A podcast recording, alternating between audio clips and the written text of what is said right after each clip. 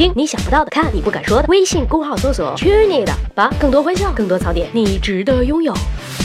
十万个为什么？告诉你们，你们要是不给我们家的语音点赞，我死也不会放过你们，我死不瞑目。呃，开玩笑的啦，点不点赞的无所谓，给钱就行了，真的。那么话说回来，死不瞑目到底是怎么回事？为什么有的人死的时候是睁着眼的？其实说起来，有许多人死前依然是睁着眼的。很多文化中会把这种现象视为死者心愿未了、至死不能安心的表现，称之为死不瞑目。这往往会给他们的家属带来更大的悲痛。那么究竟为什么有人能够闭上眼睛，为什么有人不闭上眼睛呢？实际上，闭眼这项生理活动有相当当复杂的组织。结构基础和调控机制，说人话就是脸上有一块特定的肌肉，在某种神经信号的刺激下发生收缩，从而控制睁眼和闭眼的行为。这种神经信号可以来自于人类的有意识的控制，比如坐过山车的时候，因为害怕而紧紧闭上双眼，可能是出于人类自我保护的本能或条件反射；比如当有物体向眼睛移动或强光刺激时，会自发的闭上眼睛，也可能是因为某些疾病导致的中枢神经异常等等等等。当人类即将死亡的那一刻，大脑还能不能发出闭眼的信号？这个信号又能不能顺利的传递到眼睛旁边的那块小肌肉？情况就复杂多了。具体的来说，得看你是怎么死的。对于什么是死亡，有很多不同的界定。我国目前采用的是心跳加呼吸标准，当自主呼吸与心跳都停止了，即可视为死亡。然而问题在于，心死了，呼吸没了，大脑可能还活着呀。在这种情况下，大脑自动发出闭上眼睛的信号是完全可能的。可如果大脑都死了，眼睛就真的闭不上了。所以以后不要再宣扬死不瞑目的封建迷信了。闭不上，其他人就帮一把呗。说的我觉得后脊梁发凉。嗯，吃点东西压压惊。拜了个拜。来